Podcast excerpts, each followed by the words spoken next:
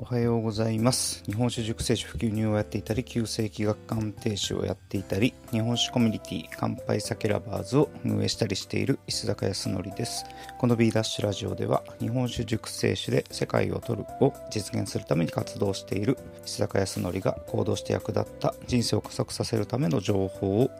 毎朝コンパクトにお届けしています。今日のテーマは時間を制限する価値について考えてみたいと思います。今日は2021年の5月26日ですね。今朝も次男の夜泣きで3時半ぐらいですかね。に起きてからずっと起きてます。という感じですね。はい。まだ5時台です。今日も天気良さそうですね。梅雨前のいい季節を楽しみたいと思います。さて今日はですね時間についてまた改めて考えてみたいと思うんですけれども、まあ、先日もですね時間のためにお金を使うという意識を持とうみたいな話をしたんですけれども今日はですね時間の使い方についてちょっと考えていきたいと思います。今日のタイトルは、ま時間を制限する価値ということなんですけれどもなんか時間をどう捉えていくかみたいなことをちょっと考えていきたいなと思ってます。でまあ一日は24時間と、まあ、決まっておりまして、まあ、これはみんな平等に与えられている、まあ、時間だと思うんですけれども、まあ、この時間をいかに有効に使うかってことですよね。で一つの考え方としてで、まあ、時間を考えていく上で、まあ、お金っていうのは切っても切り離せないんですけれどもなんかお金っていうのは、まあ、数字で見れるというのがすごい分かりやすいですよね。まあ銀行口座の口座残高を見たら今自分が所有している、まあ、お金がいくらかっていうのが分かる、まあ、それに対して時間っていうのは、まあ、見えないんですよね。やはり、まあ、この前も話しましたけど「タイムという、まあ、映画で自分に残された時間が価値になるみたいな、まあ、映画があるんですけれども、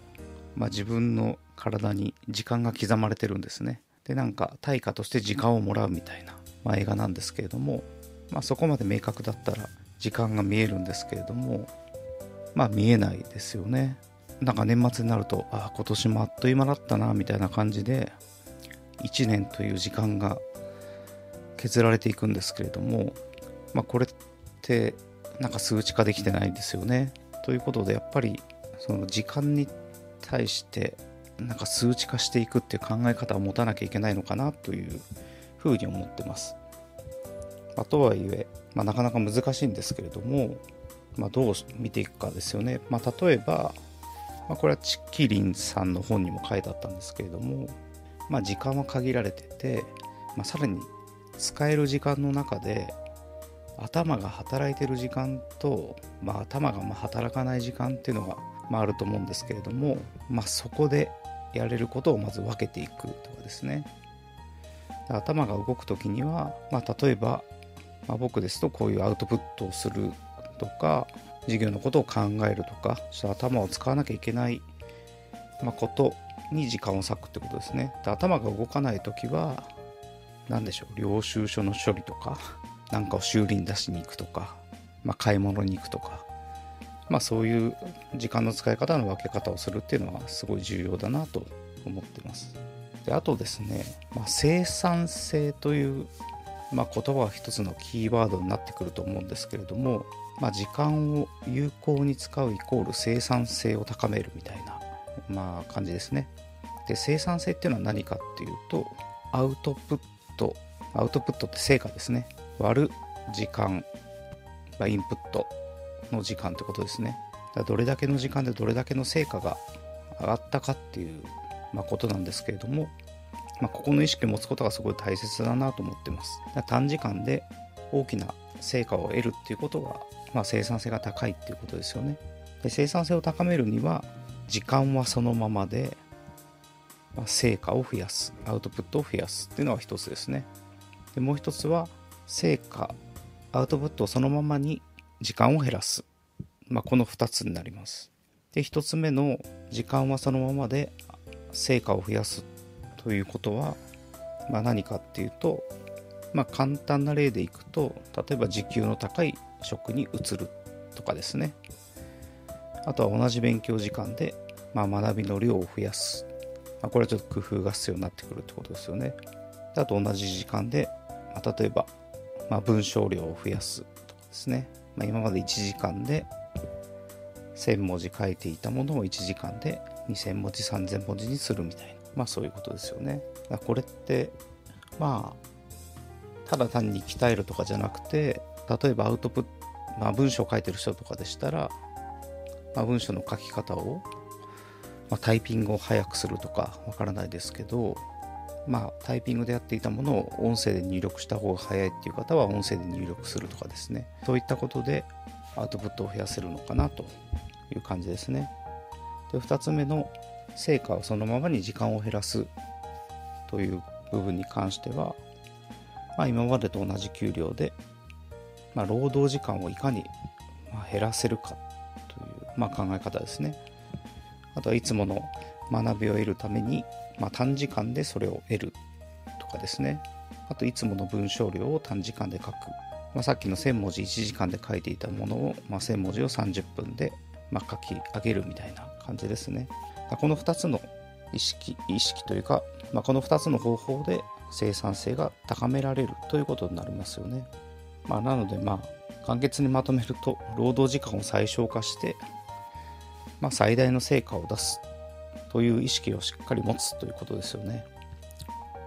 ではそのためにま何をすべきかなんですけど、まあ、時間への意識をとにかく高めなきゃいけないので、ま、まずは、ま労働する時間を決めるっていうことですね。1日、まあ、毎朝決めるでもいいと思いますし、まあ、全体の方針として、まあ、日これだけ働くみたいなものをま決めるもしくはま減らしていくってことですね。で2つ目は、ま作業を明確にするですね。これはま毎朝やるべきだと思うんですけれどもでそれに割く時間もま明確にすると。でここでの意識は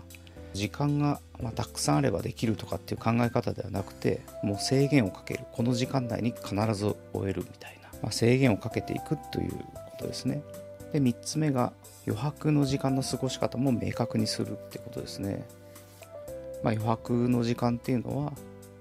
まあ楽しむ時間リラックスする時間とかなんですけれども、まあ、映画を見に行くと時間を決めてしまうとか、まあ、友達と飲みに行く時間を決めてしまうとか、まあ、旅行に行く時間を決めてしまうとかあとまあ疲れているんだったらまあ昼寝する時間を決めてしまうとか、まあ、そういう余白の時間の過ごし方もま明確にしてしまうってことですね。これはどういう目的かっていうと、まあ、結局労働時間をまあ、決めてもう余白の時間が残ってると、まあ、まだ時間があるっていう意識がやっぱ働いてしまうのでその意識をなくすために余白の時間も余白の時間をの過ごし方を決めてしまうってことですね。まあなかなか難しいですけれども考え方としてはそういう考え方ありなんじゃないかなというふうに考えています。で僕の場合は、まあ、どうすべきかと考えたんですけれども、まあ、まずは毎日行っているまあ、ランニングとラジオ配信の、まあ、ルーティンを徹底していくってことですね。でこれはもう朝のうちにやってしまおうと、まあ、決めていてやってるんですけれども、まあ、ランニングは時間を短縮するとかなかなか難しいんですけれども、まあ、早く走るとかか まそれはできるかもしれないですけどでもう一つはまラジオ配信ですねでこれはま特に時間短縮を意識して今やってるんですけれどもまあ、今まで2、3時間かかっていたものを今30分で終わらそうというふうに今頑張ってやってきてます。今40分ぐらいまで来ましたね。今まではテキストに書き出してからこう喋ってたんですけれども、今テキストに書き出すっていうのはもう極力やめて、まあ、そのまま話しているみたいな感じですね。はい。これでもうだいぶ軽減できてます。あとこれにプラスして、日本酒の事業に対する、まあ、考えをですね、ノートでもっとアウトプットしたいなと思っていてまだ4本ぐらいしか書けてないんですけれどもこのための時間を確保してまあここも時間を制限してですねやっていきたいなと思ってます。でプラスキッチンカーの運営ですね。これから実際に始まっていく、まあ、ここの組み立ても行っていかなければいけないので、まあ、ここに今、えー、計画に時間を割いていくということになります。この3つを、まあ、ルーティン化して時間を制限して行っていくって感じですね。まあ、基本的には午前中、まあ、午前中に全て終わらせられたら一番いいんですけれども、まあ、ちょっとその辺りの時間立てをしていこうと、えー、今思っています。そうですね。あとまあ余白の時間の過ごし方も、まあ、もっと明確にしていきたいなと思っています。まあ、今、えー、と外食がなかなか難しいので、まあ、今家の自宅のベランダでおかん付けしたり、まあ、動画を見たりなどの時間を過ごしてるんですけれども、まあ、例えばその時間をまあ、確実に確保するとかですね、まあ、そういったことを決めていきたいなと思っています。はい。ということで今日はまあ時間の使い方についてちょっと考えてみたんですけれども使う時間をま明確にするっていうこととあと特に労働に関しては時間に制限をかけていくってことがま重要なんじゃないかなというふうにま考えてみましたいかがでしょうかもし、まあ、今時間の使い方うまくいってないなと感じている方がいたらちょっと参考にしていただければ嬉しいですということで今日も最後までお聴きいただきありがとうございます。石坂康則でした。今日も楽しい一日をお過ごしください。